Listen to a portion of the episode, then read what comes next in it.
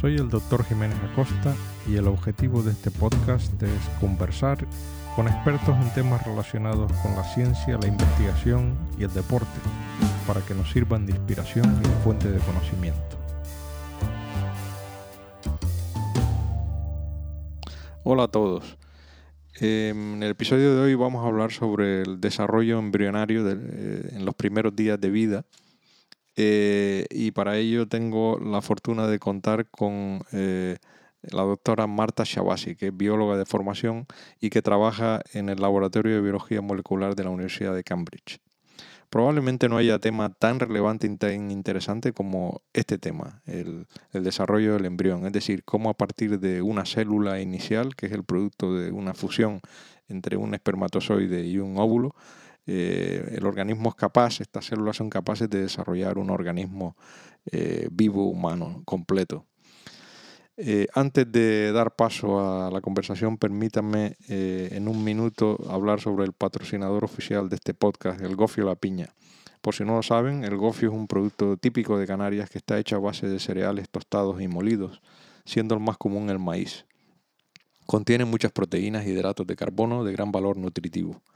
En mi caso, que soy un apasionado del deporte, concretamente del ciclismo, siempre llevo conmigo barritas del gofio la piña. A mí me gusta particularmente la de sabor a gofio y dátiles, pero hay otros sabores muy buenos, muy ricos, y mis compañeros suelen también llevar barritas de otros sabores. Se ha convertido en un producto imprescindible en nuestras largas rutas y que nos aportan energía suficiente. Y además estas barritas son bastante más económicas que otras que puedan encontrar en el mercado. Eh, pueden encontrar eh, información y comprar las barritas online en la página Gofio Shop y en el enlace que encontrarán en este podcast. Y a continuación, eh, mi conversación con Marta Shabasi. Ah, Marta, me gustaría que, antes que nada, como a todos los invitados, les pregunto un poco por los inicios, por tu formación y cómo, cómo acabaste en, en, en Cambridge, en ese laboratorio tan, tan bueno y de tanto prestigio en el que estás, ¿no? Entonces, ¿cómo te iniciaste? ¿Eres, bióloga y hiciste la carrera en España? Sí, soy bióloga, estudié en Madrid, en la Universidad Autónoma de Madrid, y siempre me interesó mucho la investigación. Mi tía es investigadora también y ya desde pequeña veía que tenía una vida muy ah, excitante, viajaba mucho, eh, conocía sitios nuevos, presentaba cosas interesantes, entonces un poco ese mundo siempre me, atrajo y estudié biología ya pensando en que me quería dedicar a la investigación. O sea, tu modelo eh, fue tu, tu, tía, entonces tu, tu modelo, ¿no? Sí, Sí, sí, además em, cuando yo era pequeña ya estaba soltera, entonces podía viajar mucho, me parecía que tenía una vida muy emocionante eh, comparada con la vida de, otras madres. Eh, y sí, fue un poco mi modelo. Entonces ya desde, quizá incluso desde los 12, 13 años, quería, sabía que quería dedicarme a la investigación. Y luego, ya después de que acabaste biología, ¿qué, qué, mm, eh, ¿qué hiciste? Hice un máster en la misma universidad, en la Universidad Autónoma de Madrid, y conseguí una beca internacional para empezar el doctorado en el Centro Nacional de Investigaciones Oncológicas, con Mirna Pérez Moreno. Y allí hice mi tesis doctoral eh, y estaba estudiando básicamente cómo las células de la piel eh, se comunican entre ellas para formar una barrera que nos protege del eh, medio externo.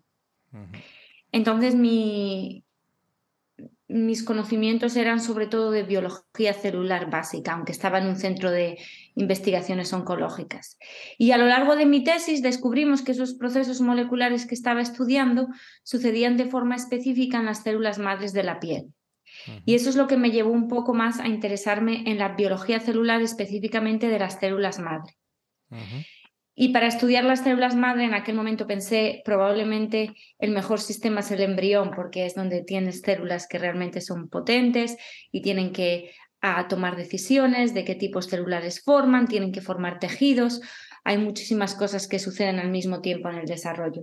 Y por eso vine a la Universidad de Cambridge, al laboratorio de Magdalena Zernica Getz, a hacer mi postdoc y estudiar también tejidos epiteliales, igual que en mi tesis doctoral, pero en el contexto del embrión. Y, así es como empecé mi andadura en la embriología. ¿Y eh, cómo, digamos, fue la aceptación? Eh, o sea, eh, fue, ¿te fue complicado, digamos, el, el, que te aceptaran en Cambridge? Porque mm, es una universidad, bueno, de lo mejor del mundo y el laboratorio en el que estás también tiene mucho prestigio, ¿no? Sí, cuando buscas trabajo de, de postdoc ya es más al nivel del jefe de grupo específico al que te diriges. Yo le mandé en su momento un email a Magdalena Cernica Ketz, me acuerdo que no me contestó y Mirna, mi jefa, mi supervisora de doctor, del doctorado, dijo, no te preocupes, la escribo yo y en ese momento es, contestó. y, y, nada, me invitaron a una entrevista, la entrevista fue muy bien y enseguida me, me ofrecieron quedarme. Sí que es cierto que tenían poca financiación, entonces inicialmente me vine con a medio año de contrato solamente de una baja maternal para cubrirla. Pero en esos seis meses conseguí ya mi propia financiación, entonces no hubo ningún problema. O sea, ya, ya me vine a Cambridge sabiendo que yo me tenía que buscar mi propia financiación. Y cuando viniste, ¿qué tema te propuso Magdalena eh, para investigar? O sea, ¿cuál fue, digamos, tu primer proyecto que hiciste ahí? Yo inicialmente solicité Em, ser parte de su laboratorio por un artículo que acababan de publicar en el cual demostraban cómo se forma el primer tejido epitelial del embrión. Y eso sucede cuando el embrión se implanta en el útero materno. Entonces, como yo tenía todos esos conocimientos en biología epitelial y quería continuar estudiando tejidos epiteliales, me pareció que era justo un momento del desarrollo clave para que yo pudiera investigar.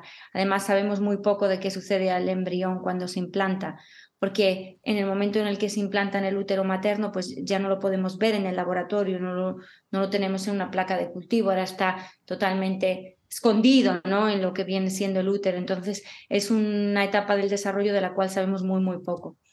Y entonces la idea inicial cuando yo entré en el laboratorio de Magda era estudiar ese proceso de formación del epitelio y qué le pasa a las células madre cuando forman ese epitelio. Por eh, por curiosidad personal, porque yo soy dermatólogo, me gustaría ahondar un poquito en el tema ese, eh, porque como tú dices, es un tema que prácticamente nosotros mm, no estudiamos, no prácticamente nada en la carrera, ¿no? Conocemos lo del peridermo y que se forma a los pocos meses, pero realmente se estudia muy poco y, la, y, el, y el dermal condensate que forma los folículos y todo esto, pero eh, háblanos, háblame un poco eh, concretamente eh, qué particularidad tiene la formación del epitelio en el, en el, en el feto humano ya, dentro de cómo se forma un poco así en, líneas generales y cuándo se forma ese epitelio. Si es, si es, si es un epitelio que se forma, empieza por una zona o si, se forma, o si es de forma generalizada. Eh, si puedes un poquito explicarlo. Sí, quizá primero un poco puedo introducir qué está pasando en el embrión en este momento para poner, para poner la respuesta en contexto. Em, como decía, esto sucede en el momento de la implantación. Entonces, antes de que el embrión se implante, tiene aproximadamente unas 100 células.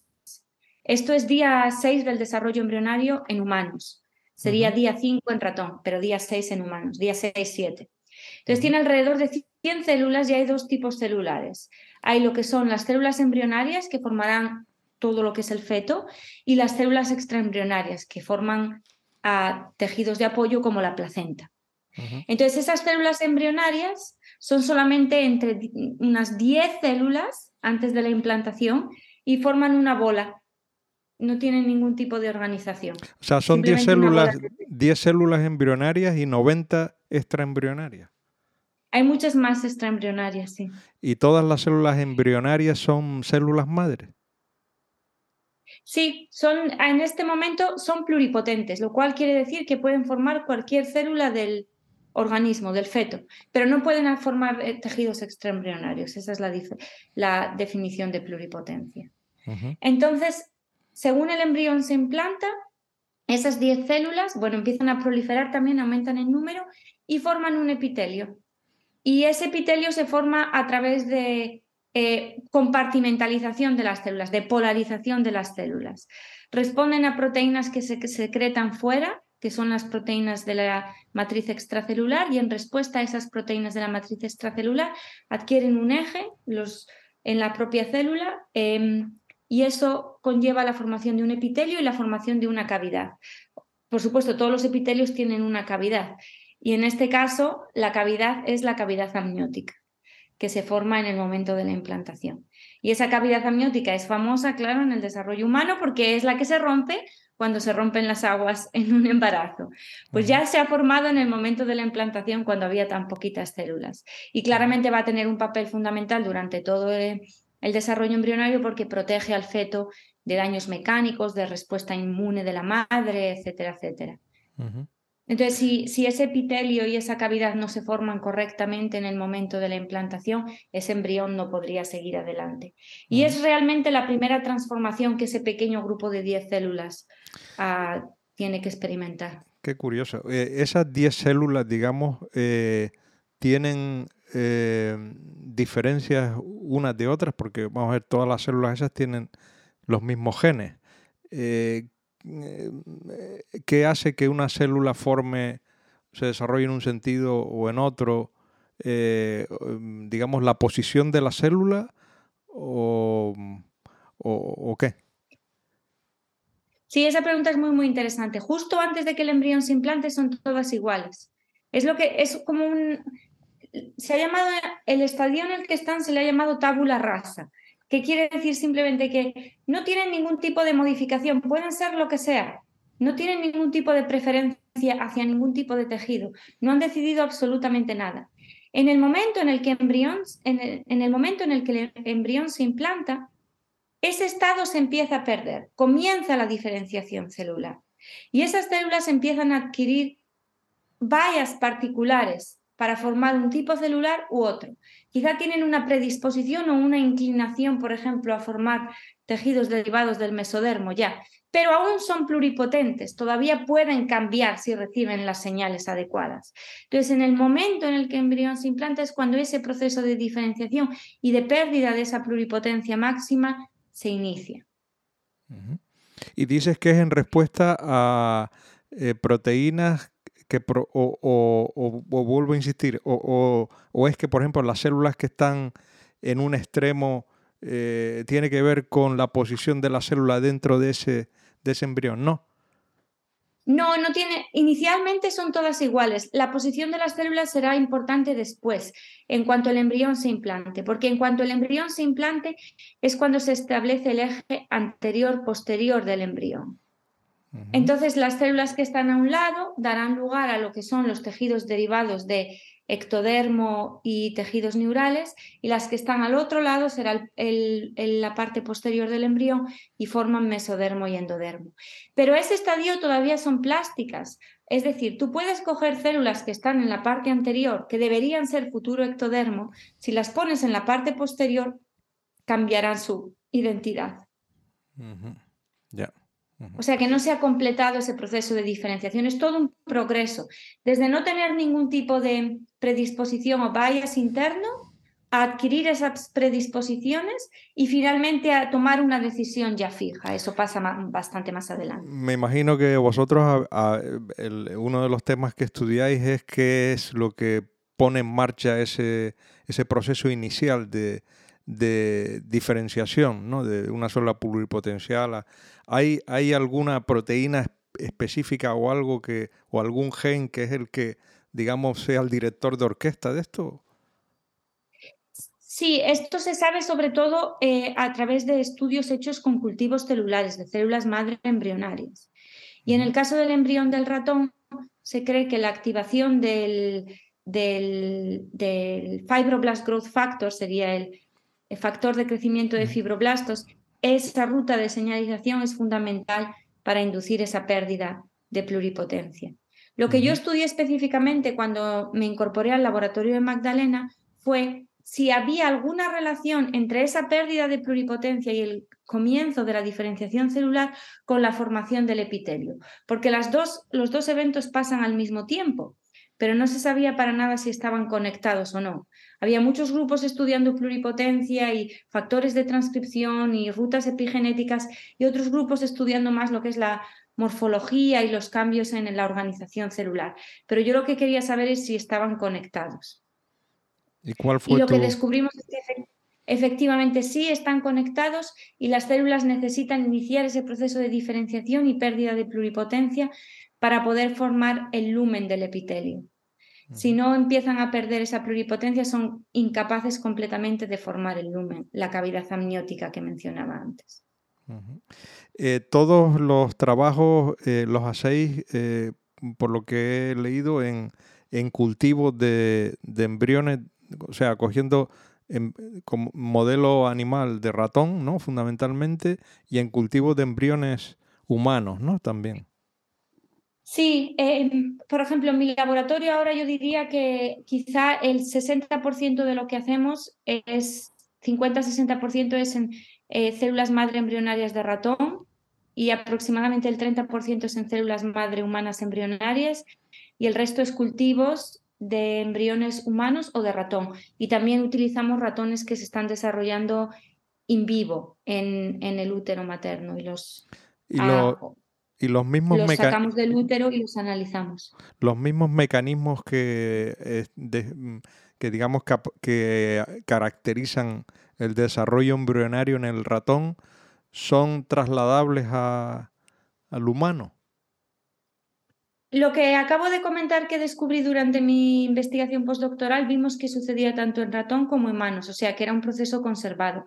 Pero hay muchos otros procesos que no están conservados y de hecho, en el momento de la implantación, eh, el embrión de ratón y el de humano adquieren morfologías completamente diferentes, forman tejidos diferentes, hay muchísimas diferencias entre los dos entre las dos especies justo en ese momento de la implantación. Pero precisamente este mecanismo de control de formación de epitelio está conservado en las dos especies. Una de las cosas que me llamó la atención es que eh, el, estudio de embriones humanos se, ha, desarrollado prácticamente desde hace bien, poco, a raíz de, que empezó la, fertilización in vitro. ¿no? Realmente antes se conocía muy poco sobre el desarrollo tan temprano del, embrión. Eh, sí, es cierto que em, claramente la fecundación in vitro fue una revolución no solamente eh, en materia médica y clínica, sino también para la investigación, porque por primera vez podíamos tener un cigoto y observarlo. Pero también es cierto que antes de que hubiera fecundación in vitro, se crearon colecciones de embriones humanos. Y hay bastantes colecciones muy famosas, la de Kyoto, la de Carnegie en Washington.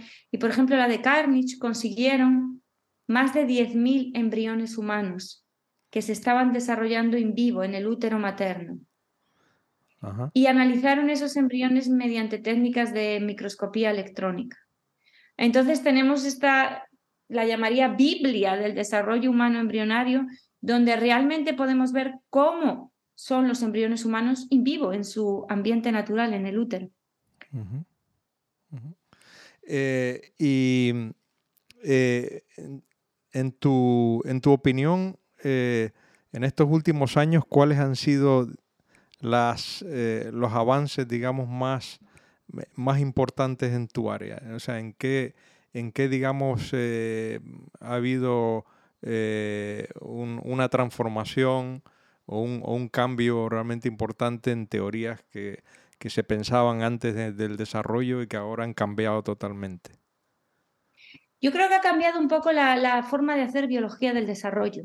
La forma clásica de estudiar el desarrollo de los, de los embriones era en muchos casos, eliminar un gen y ver qué pasa. Entonces, a través de la generación de knockouts, se descubrieron muchísimos genes que eran fundamentales para el desarrollo embrionario, se caracterizaba el fenotipo in vivo que les pasaba a esos embriones y un poco la historia acababa ahí. Era difícil ah, encontrar eh, las rutas de señalización molecular y los mecanismos moleculares ya en más detalle. El cambio que estamos experimentando ahora es que ya no nos contentamos con eliminar algo y ver qué pasa, sino que cambiamos la forma de pensar y decimos, en vez de destruir un embrión, podemos construirlo nosotros y podemos aprender algo nuevo intentando construir ese embrión. ¿Cuáles son eh, las instrucciones mínimas o el mínimo número de piezas o de componentes que se necesitan para reproducir en el laboratorio fenómenos que ah, suceden in vivo en el embrión? Antes de, antes de entrar luego, que quería hacerte las típicas preguntas de ética que siempre se hace uno, eh, quisiera eh, eh, comentar o que nos explicaras una vez que se produce la fecundación, digamos la unión entre el espermatozoide y el, óvulo, digamos en el cigoto inicial, digamos que ahí es donde empieza realmente la vida desde un punto de vista biológico? ¿O, o, cuándo realmente empieza, empieza la vida? No creo que esa pregunta se pueda responder desde el punto de vista científico. No es una pregunta científica, ah, es una pregunta más ética o filosófica. ¿Cuándo empieza la vida? No, no creo que exista un punto en el que uno pueda decir eh, es este el momento. Además, Tampoco creo que sea la pregunta cuándo empieza la vida, porque todo está vivo, ¿no? Es decir, las células de nuestra piel están vivas, pero son un ser vivo por sí mismas, no. Entonces, quizá la pregunta no es cuándo empieza la vida, sino qué define al ser vivo como individuo con una individualidad propia. Esa sería la pregunta, ¿no? Si nos ponemos en cuestiones del desarrollo, porque claramente los embriones vivos están, igual que todas las células de nuestro cuerpo. Y, eh, bueno, y te hago esa pregunta que tú mismo te acabas de hacer, es decir, ¿qué, consideras tú o, la comunidad científica que, que, mm, eh, cuando realmente ya eh, un, embrión puede tener vida propia? La, comunidad científica no se pone esa pregunta, no es una pregunta que, se pueda responder con ciencia. Entonces, si, si, es, si la pregunta específica es cuándo un embrión eh, es autónomo por sí mismo, pues sería el momento en el que se ha conseguido que eh, un feto que ha nacido antes de tiempo sobreviva en, fuera del útero, ¿no? Pero claramente eso no te responde a la pregunta de cuándo se genera esa individualidad.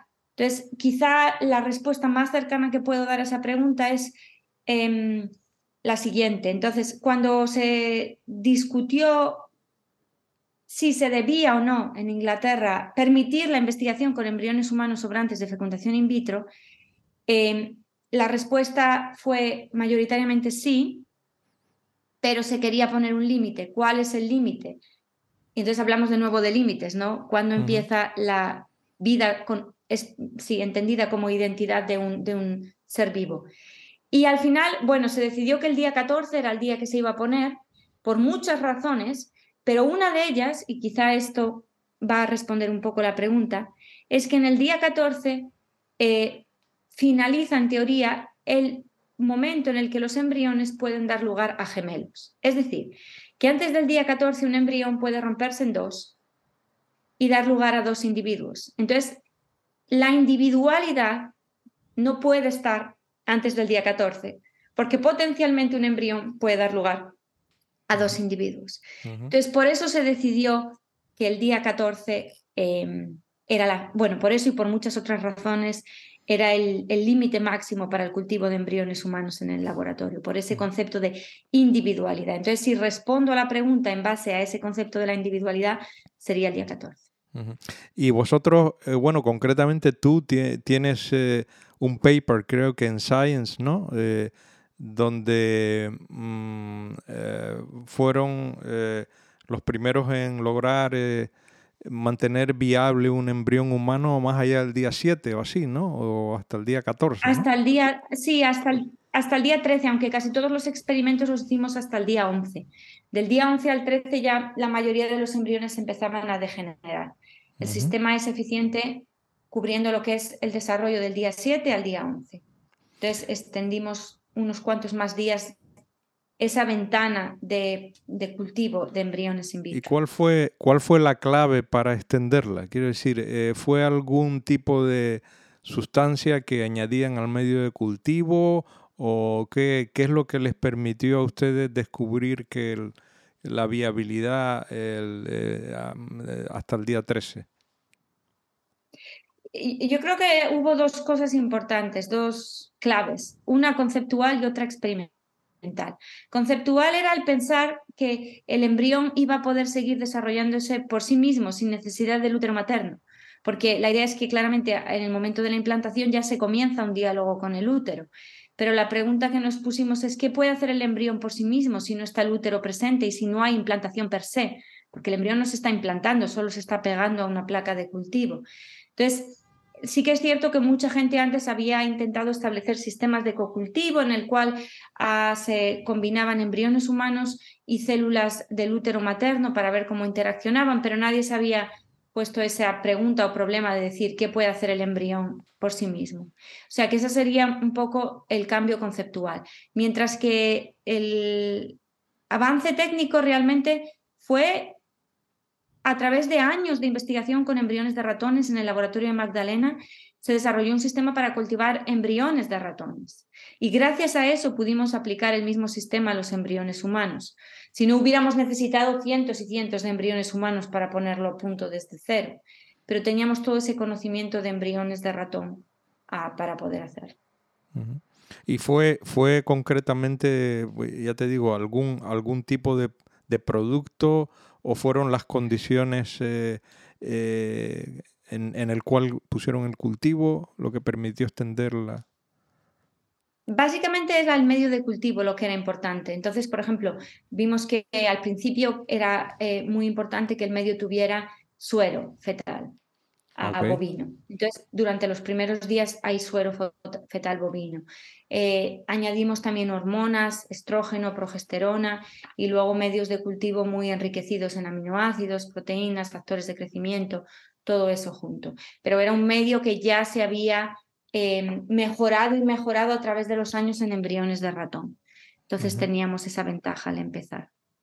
Y nada más, el embrión simplemente se pone en ese medio de cultivo y se observa qué es lo que hace. No, en ningún momento intentábamos em, hacer un modelo de implantación en el útero ni nada por el estilo, que es algo que ahora muchos grupos están intentando a raíz de nuestro trabajo. Sería, sería descabellado pensar eh, que en un futuro se pudiera eh, alargar, digamos, el tiempo de, de viabilidad del embrión eh, fuera del útero, incluso que se pudiera eh, tener un, eh, digamos, un desarrollo completo fuera del útero. Ahora mismo es ciencia ficción, ¿no? Pero que se puede hacer en el futuro, quizá. hay un grupo en Israel que es el grupo de Jacob Hanna, que en embriones de ratón ha conseguido cultivarlos desde el momento de la implantación hasta que se completó prácticamente todo el proceso de formación de órganos. Eh, y eso fue en ratón. O sea que ya en ratón se están haciendo avances muy importantes eh, en ese sentido, pero en, humanos es, ciencia ficción.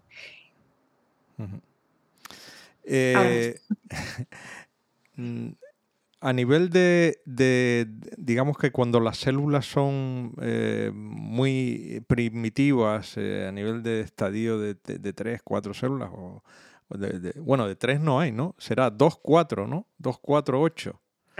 Exactamente. Entonces, eh, a ese nivel, ¿hay algunas diferencias morfológicas en, el, en las células, por ejemplo, cuando las comparas con, con nuestros primos hermanos, los primates o o algún mamífero muy cercano o, son, o son prácticamente idénticas? A nivel morfológico son muy parecidas, incluso si comparas un embrión de ratón con un embrión humano, a nivel morfológico eh, las células son muy parecidas al estadio de 2, 4, 8 células. Em, las diferencias mm, principales a nivel morfológico aparecen después, en el momento de la implantación. Incluso hasta llegar a justo antes del momento de la implantación, que se forma un embrión que se llama blastocisto, mm. tanto el de ratón como el de humano son muy parecidos. Yo porque ya estoy muy acostumbrada a verlos, podría decir este es humano, este es de ratón, pero si no, si no estás muy acostumbrado, mm, sería muy difícil diferenciarlos. yo me lo imagino, que, que, no debería haber mucha diferencia, la verdad. Eh, e, eso hasta la implantación, pero una vez que se implantan son realmente muy, muy diferentes. Los mecanismos de implantación son diferentes y sí, cambia mucho. ¿Y cómo estudiáis el desarrollo embrionario ya una vez que se implanta en el útero? Porque eh, hablamos antes de que vosotros lo estudiáis en, en el humano, me refiero, a través de sobrantes de clínicas de fertilización in vitro, ¿no? de donantes, digamos. Pero una vez que ya está implantado en el útero, ¿cómo estudiáis el desarrollo embrionario? Nosotros no podemos estudiar qué pasa una vez que se implanta en el útero materno, es totalmente imposible, es lo que se ha llamado la caja negra del desarrollo. Hay ahí un momento en el que es imposible ver el embrión, eh, no lo puedes ver por ningún tipo de metodología. Ni tampoco por, imagen, tampoco por resonancia. Claro, no, no, efectivamente, no, no, no, es demasiado temprano.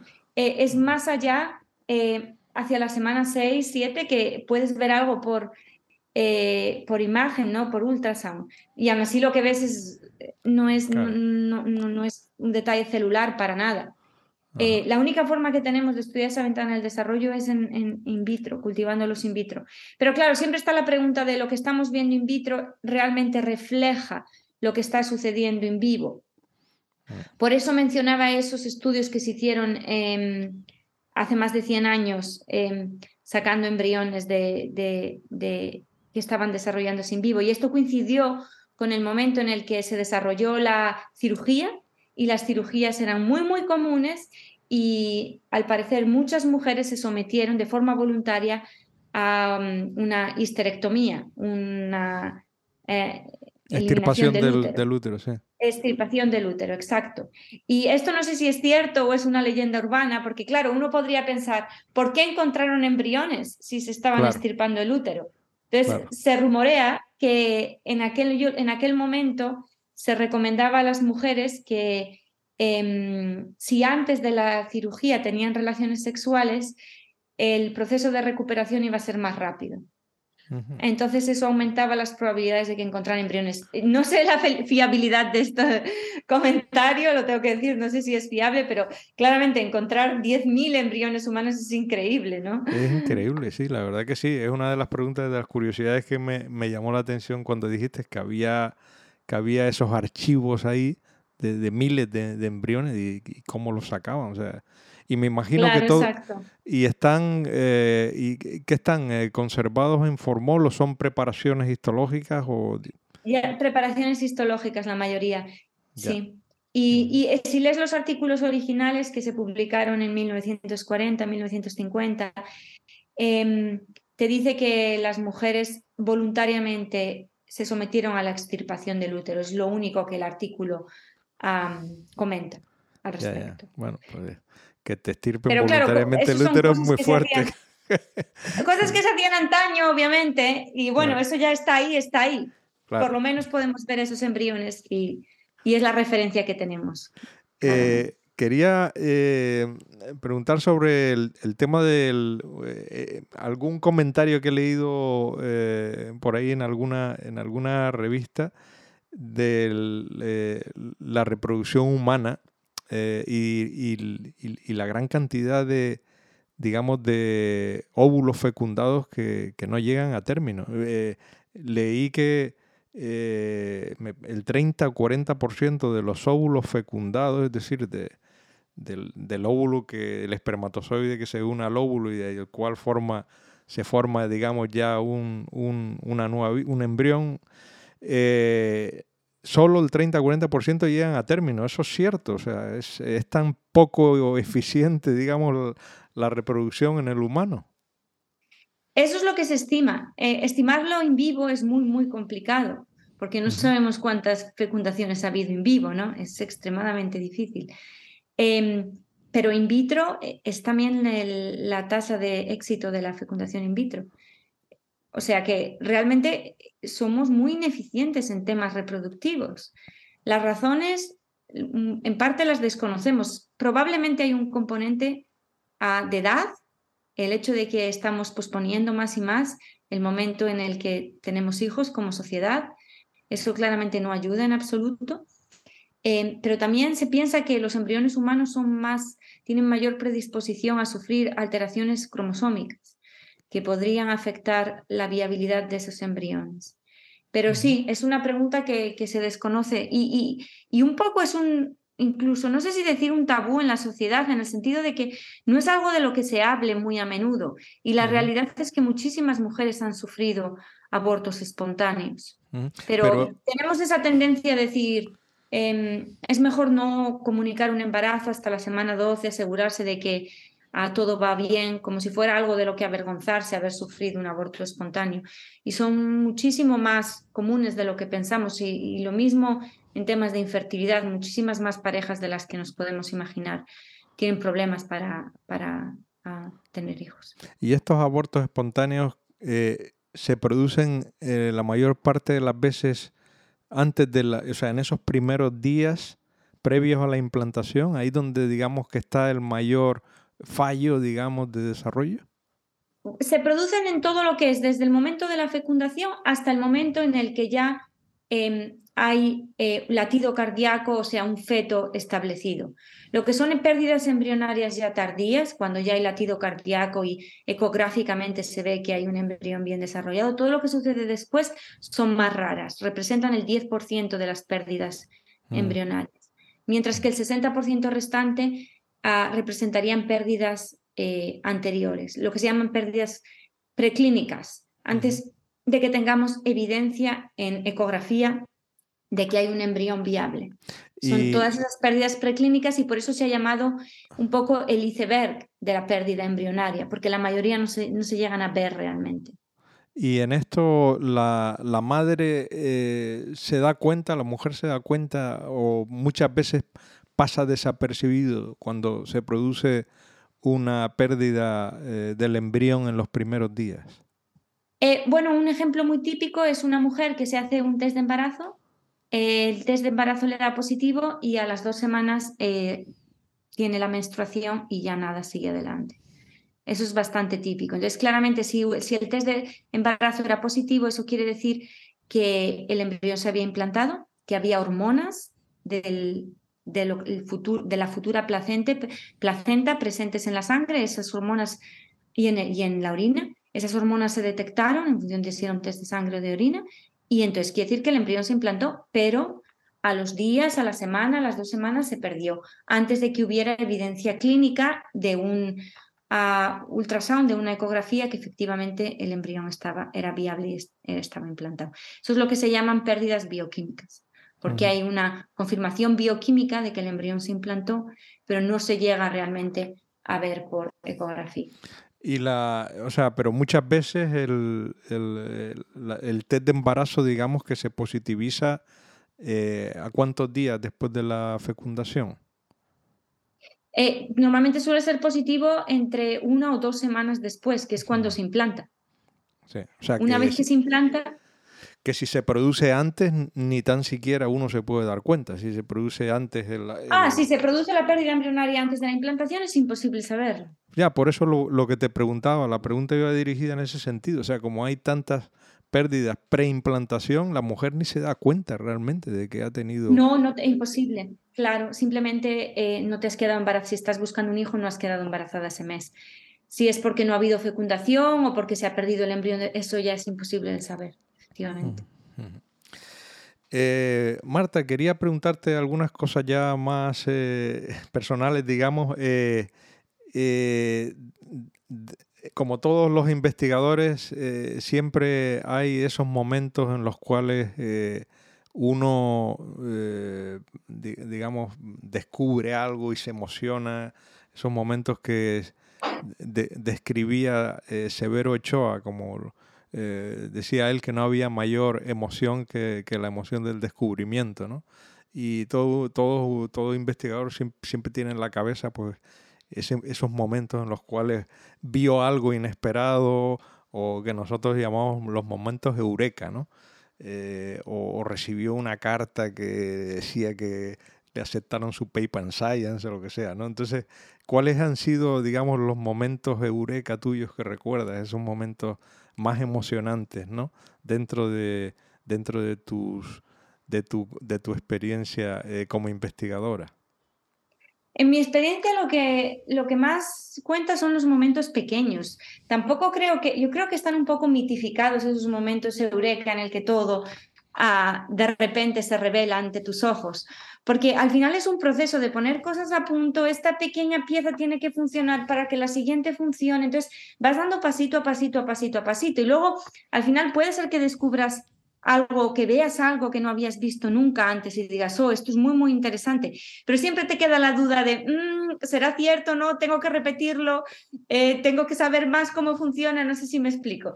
Entonces es como que una no está 100% satisfecha nunca. Yo siempre digo que hay que celebrar cada pequeña, cada pequeña cosa que se descubre o cada pequeño paso que se da, porque al final es todo parte de, la cadena de la investigación.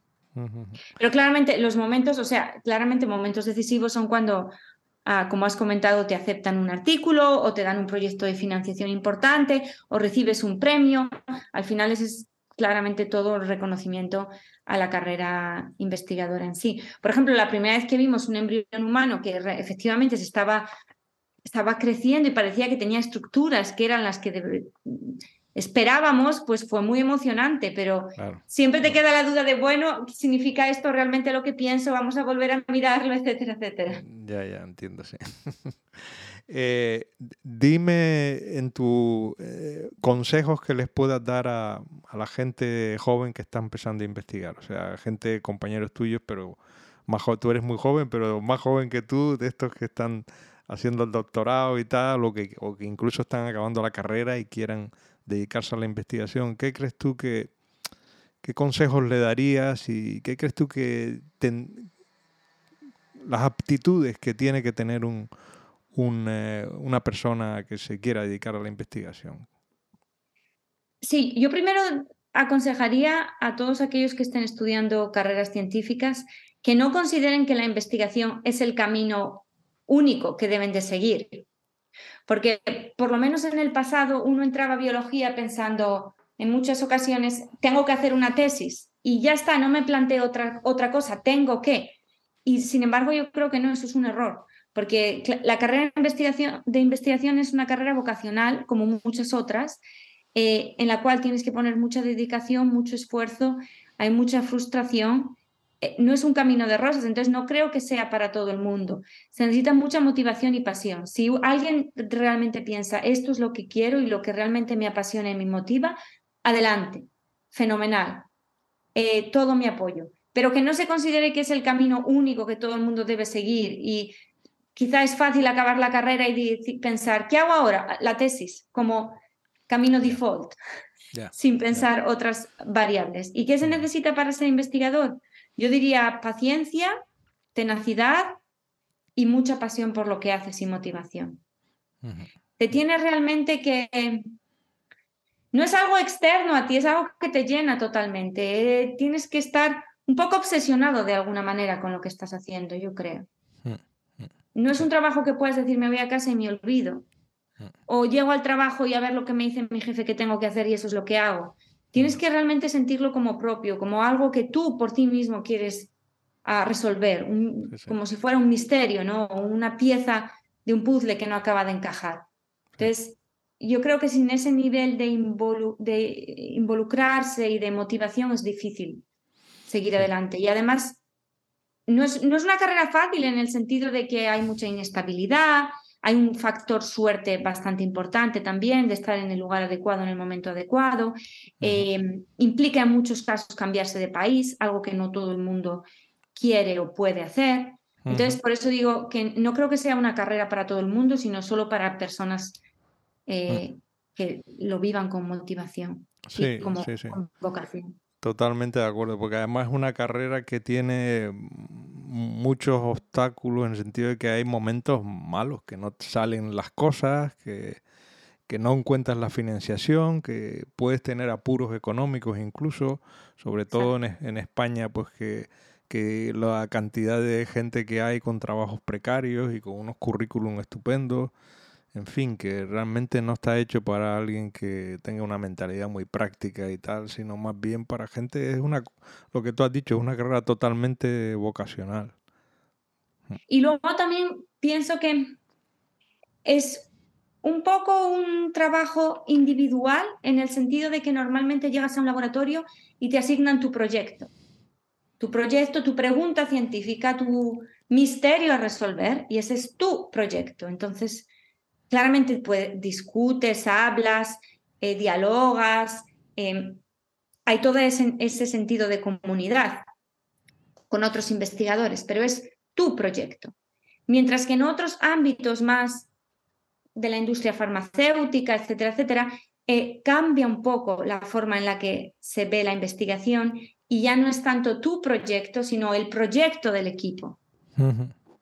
Y esa es una diferencia importante, creo yo, si comparamos, por ejemplo, la industria farmacéutica o la investigación académica. Eh, las personas que eh, disfrutan más del trabajo muy en equipo y muy de colaboración y no esta es mi idea o este es mi proyecto que yo he sacado adelante, esas personas quizá eh, son más felices en un ambiente farmacéutico industrial que en la, en la investigación universitaria académica. Sí, sí recuerdo, me hace recordar a, unas eh, palabras que tenía escritas Ramón y Cajal en uno de sus libros, sobre, me parece que es el de Consejos para el Investigador, que decía que, mm, que hablaba sobre la soledad del investigador, de que el investigador necesita estar solo, o, bueno, en, ocasiones la quietud favorece la investigación, el pensar, ¿entiendes? Es, es, eh, es, una de las eh, características que él apuntaba como, como algo inherente al, a la investigación, eh, un poco la soledad. Sí, y, quizá puede resultar un poco raro que estemos diciendo esto, porque claramente trabajamos en equipos. Mm. Pero es cierto que dentro de cada equipo cada uno tiene su proyecto o su pregunta que está intentando ah, desentrañar. Entonces, en ese sentido, hay una eh, responsabilidad única sobre ese trabajo, digámoslo de algún Y siguiendo por el hilo este, ¿cuál es tu proyecto y cuál es tu pregunta eh, fundamental? O sea, ¿en qué, en qué digamos, eh, estás dedicando tu investigación en los próximos 5 o 10 años? ¿Cuál es tu, tu foco? ¿Qué es lo que quieres? ¿Cuál es tu pregunta científica? Bueno, ahora es una, son varias de alguna manera porque hay cinco personas en mi laboratorio. Entonces, así de forma global, lo que intentamos comprender es em, cómo durante el desarrollo embrionario, y utilizando ratones y humanos como modelo, los embriones son capaces de generar identidades celulares y forma al mismo tiempo, cómo las dos cosas están coordinadas, la generación de tejidos con una forma concreta y la especificación de tipos celulares concretos. ¿Y qué sucede cuando hay anomalías? ¿Cómo los embriones consiguen salir adelante? En muchos casos, a pesar de la presencia de anomalías. Y por poner un ejemplo concreto, en el laboratorio trabajamos mucho con em, embriones que tienen alteraciones en el número de cromosomas. Y hay embriones que se llaman mosaicos, que eso quiere decir que tienen una mezcla de células. Células normales con el número correcto de cromosomas y células anormales con un número incorrecto. Y sabemos que en muchos casos los embriones son capaces de identificar que hay células anormales y eliminarlas de forma que un embrión sano dé lugar, bueno, que el embrión se corrija, digamos de alguna manera, y dé lugar a un ratón o humano sano, porque se ha demostrado también en humanos. Entonces, mi laboratorio, en mi laboratorio intentamos entender los mecanismos celulares y moleculares que controlan esos procesos de plasticidad embrionaria y de, desarrollo embrionario de generación de tejidos y tipos celulares. Por plasticidad embrionaria se entiende esto que dijiste, de, la capacidad que tiene eh, las células del embrión de, mm, eliminar la que no, la que está alterada y, la otra tomar control o, desarrollarse en ese sentido. Exacto, ese es un ejemplo de plasticidad, pero hay muchos más. Em, hay ejemplos muy curiosos en humanos también. Eh, eh, me gusta mencionar siempre este ejemplo de una, una señora que necesitaba un trasplante de riñón y entonces analizaron a los hijos para ver si eran compatibles genéticamente con ella y la prueba del análisis genético ah, demostró que no eran sus hijos. Y dijo, ¿y cómo puede ser que no sean mis hijos? Claramente yo di a luz. Eh, y al final, después de muchos dramas, se demostró que, esos, eh, que esa señora era un mosaico. Es decir, que había tenido durante el desarrollo embrionario, cuando esa señora era un embrión, había tenido otra, una gemela. Y esos dos embriones se fusionaron, se fusionaron. De forma que esa señora tenía células que venían de dos embriones diferentes y por lo tanto con dos materiales genéticos diferentes. Y cuando comenzaron a analizar otros tejidos, no solo la sangre, que era lo que habían utilizado para ver si era compatible con sus hijos, empezaron a analizar otros tejidos, vieron que efectivamente había células diferentes en su cuerpo. Claro, esto es muy difícil de identificar en este caso concreto porque la señora necesitaba un trasplante, pero a saber cuántos casos de esos hay en, en humanos. Y eso quiere decir que aunque se fusionaron dos embriones, y si se fusionan dos embriones, claramente tienes un embrión mucho más grande de lo normal. Ese embrión fue capaz de identificar que efectivamente era más grande de lo normal y sus células cambiaron el comportamiento normal que tendrían durante el desarrollo para formar un embrión o un feto con un número de células normal. Y eso se ha visto claramente en embriones de ratón, porque ese tipo de experimentación sí se puede hacer en embriones de ratón. Puedes mezclar hasta cuatro embriones de ratón juntos Van a tener cuatro veces más el número de células que deberían de tener, pero van a ser capaces de identificar que tienen más células y de activar mecanismos para corregirlo, de forma que alcancen el número de células normal. Todo eso es plasticidad, pero cómo está regulada a nivel molecular y celular se desconoce completamente. Sí, es, eh, es, apasionante, vamos. El ejemplo que has puesto es, eh, es muy ilustrativo, desde luego. Y lo mismo sucede con los gemelos, los que son idénticos. Sí. Los gemelos idénticos vienen de un, único embrión que se dividió en dos. Ese embrión es más pequeño y aún así esos embriones son capaces de eh, identificar que son más pequeños de lo normal y formar fetos del tamaño adecuado. Luego es cierto que una vez que nacen es verdad que los gemelos tienden a ser más pequeños, pero no es porque el embrión no supo corregirlo, es porque suelen nacer antes de término. Pero, de nuevo, otro ejemplo de que el embrión es capaz de identificar que tiene un tamaño incorrecto y corregirlo en estadios tempranos. ¿Qué, por curiosidad, ¿qué es lo que hace que un embrión se divida en dos y se formen dos gemelos? En sí, no se sabe muy bien. Eh, cuando el embrión, antes de que se implante, eh, tiene una cavidad y sufre unos ciclos de expansión y contracción. Y entonces una idea es que durante esos ciclos de expansión y contracción se pueda romper y formar efectivamente dos pero no se sabe bien.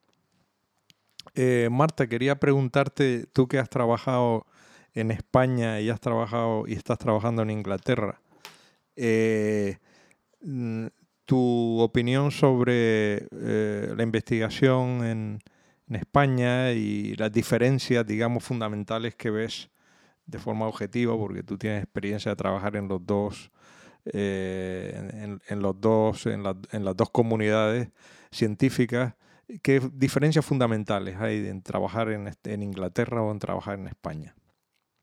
A ver, es un poco difícil de generalizar porque depende mucho de en qué sitio en, España y en qué sitio en Inglaterra. Eso lo quiero dejar claro desde el principio. Hay centros en España con muy buena financiación y apoyo económico eh, y, viceversa, y lo mismo en Inglaterra. Hay universidades en las cuales la financiación es bastante pobre y centros de investigación muy bien financiados. Entonces, todo depende un poco de dónde. A nivel más global, pues una de las cosas que veo yo es la internacionalidad. Inglaterra es muchísimo más internacional. Hay una masa crítica mayor. Yo, hablando de Cambridge, que es lo que conozco, es que hay una concentración de ciencia increíble en un sitio muy pequeño. Entonces, el generar esa masa crítica intelectual internacional es fundamental, yo creo. Entonces, es cierto que en España hay muchos institutos muy, muy buenos en distintos puntos, pero quizá tenemos que ir más allá de institutos individuales y crear realmente esa comunidad científica y masa crítica internacional que es ah, fundamental. Y y ser atractivos al talento internacional, que es algo que se consigue en algunos pocos sitios de España, pero en muy, muy pocos. Sí, muy Normalmente las convocatorias que se abren, pues las personas que suelen aplicar son españolas. Y yo creo que el conseguir demostrar que es un sitio atractivo para la comunidad internacional es realmente fundamental eh, para el futuro. Me imagino que la financiación tendrá mucho que ver y que también el reconocimiento social. Yo pienso, me da la sensación que en Inglaterra y en los países anglosajones la ciencia está más reconocida socialmente. No sé qué opinas tú. Sí, sí, cierto. Y además aquí tienen el, eh, mucha de la, de la, financiación que recibimos es a través de asociaciones de eh, caridad, digamos, o por ejemplo, eh, Welcome Trust, Cancer Research UK, British Heart Foundation, todas estas son asociaciones que reciben dinero de la gente de a pie Voluntariado. es muchísimo dinero el que reciben y todo eso lo ponen en la investigación. Hay esa cultura muy fuerte aquí de, ayudar y de dar, que es más, bastante más pobre en España. El laboratorio en el que hice mi postdoc eh, tenía dos millones y medio en un proyecto de Welcome Trust. Todo esto es dinero eh, de, caridad, digamos. Tremendo, sí. Entonces, eso es una potencia eh, fundamental. Ahora, claro, estoy en una posición única y privilegiada desde un cierto punto de vista porque el instituto en el que trabajo está financiado por el gobierno. Es uno de los institutos fundamentales, digamos, para la estrategia científica del gobierno, siempre lo ha sido. Entonces, en ese sentido, no nos tenemos que preocupar de, de financiación o de obtener proyectos de investigación porque estamos financiados directamente por el gobierno. Pero claramente la financiación es fundamental. Y tienes una estabilidad, digamos, te da el, el, centro donde trabajas, eh, una estabilidad laboral como para hacer proyectos a largo plazo y no tener que preocuparte por el futuro. Eh, yo, estoy en, yo soy un jefe de grupo junior, estoy en una posición de tenure track que se llama, entonces desde el momento en el que entré tengo seis años para desarrollar mis líneas de investigación y cuando esos seis años finalicen mm, tendré que pasar por una evaluación en la que se decide si puedo quedarme o tengo que, tengo que irme. Luego, aparte de eso, incluso para aquellos que tienen una posición ya de jefe senior en el instituto, cada cinco años hay una evaluación por un panel externo eh, y allí sí que se decide si, eh, un grupo determinado no ha sido productivo, científicamente a nivel que se espera, pues sí que ha habido casos de incluso personas más senior que a lo mejor han tenido que ir a otro sitio. Quizá ese concepto de funcionario que tenemos en, España no está tan arraigado en, en los países del norte. Sí, yo, yo pienso que el, funcionariado en la ciencia no, no tiene mucho, mucho sentido, porque realmente no estás primando la productividad de la persona o la valía, sino es lo que pasa en, también en los hospitales públicos aquí, que bueno, pues, trabajes más o trabajes menos, siempre ganas lo mismo. O, con, lo cual la gente que trabaja pues se quema, obviamente. ¿Entiendes? Porque, y luego la eh, otra cosa que quizás no he experimentado yo tanto mm, de primera mano, porque en España estaba estudiando la tesis, eh, es la burocracia. De lo que he escuchado de muchos amigos que han estado en el extranjero y en España, el nivel de burocracia que hay en España es bastante terrible. Mm. Entonces, sí, la burocracia se debería facilitar o mm, disminuir para facilitar la labor del investigador, que la burocracia esté ahí para ayudar, no para entorpecer Mm. la labor del Correcto. Y para quitar tiempo, porque yo me doy cuenta de que muchos amigos investigadores que tengo que se pasan el día rellenando papeles y donde deben de estar es en el laboratorio con sus equipos, eh, discutiendo, hablando, viendo esto, ¿sabes? Y es que ellos mismos lo dicen, es que estoy todo el día escribiendo proyectos para acá y para allá y, es, eh, tienes toda la razón, la burocracia es una traba en España que no todavía sigue siendo una lacra. Marta, quería preguntarte también ahora ya para ir acabando sobre tus aficiones fuera de la ciencia, digamos. Eh, ¿Qué es lo que te gusta hacer? ¿Qué hobbies tienes? ¿Qué, haces? Eh, pues ahora con una niña de tres años poco puedo hacer, la verdad. Prácticamente la vida es el laboratorio y la familia sí que voy a yoga una vez a la semana y lo intento mantener como mi momento personal en el que me dedico a mí misma. Em, y realmente poco más, o sea, desde que he sido madre, ya ser madre e investigadora ya ocupa el 100% de mi vida. Eh, seguro, sí, sí. sí, eh, antes sí, antes de ser madre claramente eh, viajaba mucho más, tenía tiempo para muchos más deportes, me encantaba correr, participaba en, en carreras ah, muy regularmente y un poco todo eso se ha acabado. Eh, también quería, ya siempre les pregunto a, los invitados, eh, mm, bueno, me imagino que eh, si nos puedes recomendar algún libro, algún, alguna, algún libro que te haya inspirado, algún libro que te haya, que sea de estos libros que regalas a algún amigo que nos puedas recomendar, bien de divulgación científica o, novelas que te guste, que te, algún, algún libro que te haya llamado la atención? Pues de, divulgación científica justo estoy leyendo ahora La máquina genética, que la escribió el premio Nobel eh, Benki Ramakrishna. Eh, Benki Ramakrishna es un jefe de grupo aquí en mi instituto y descubrió la estructura del ribosoma. Ah, ¿sí? Eh, y la verdad que lo estoy disfrutando muchísimo. si, si, algún oyente quiere saber más sobre el Laboratorio de Biología Molecular, donde estoy yo, que es un centro histórico, es donde se, se descubrió la estructura del ADN, se descubrió la secuenciación del ADN, o sea, ah, em, James Watson y Francis Crick estuvieron aquí. Vaya. Eh, Sanger también, Max Perutz. Eh, sí, realmente personalidades históricas de la biología, sobre todo molecular y estructural. Ah, pues también Sidney Brenner, eh, estudiando los gusanos y el desarrollo de los gusanos, estuvo aquí. O sea que muchos premios Nobel, ¿no? Y todavía se conserva por ejemplo, el despacho de, Francis Crick y Watson ahí? No, porque estamos en un, estamos en un edificio nuevo. Ah, estamos en un edificio más moderno ahora. Pero tenemos dos eh, premios Nobel aquí presentes.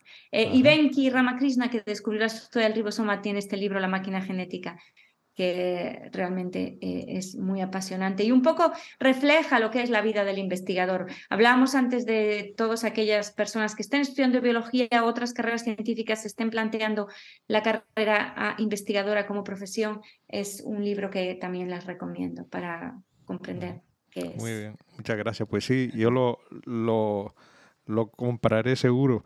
Al final acabo comprando un montón de libros de cada eh, invitado me recomienda alguno o dos y tengo ahí un, una cola tremenda de libros.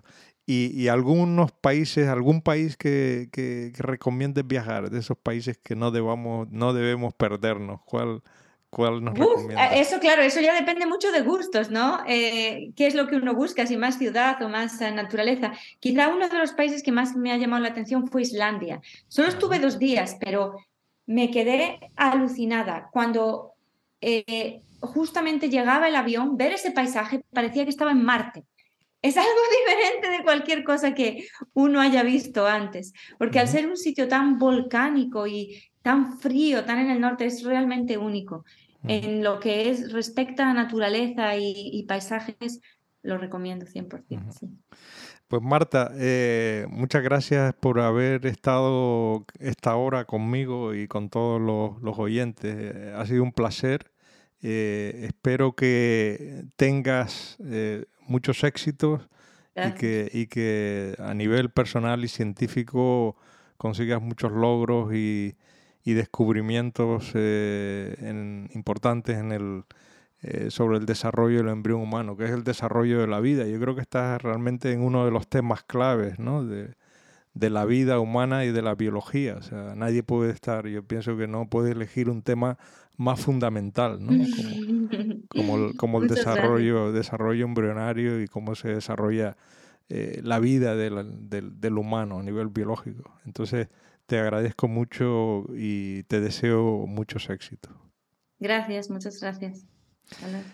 Y eh, bueno, pues este hasta aquí es el episodio de hoy. Eh, como, como, saben, les espero dentro de, dos semanas eh, con un nuevo invitado que espero que sea tan interesante como, como la invitada que he tenido hoy. un saludo a todos.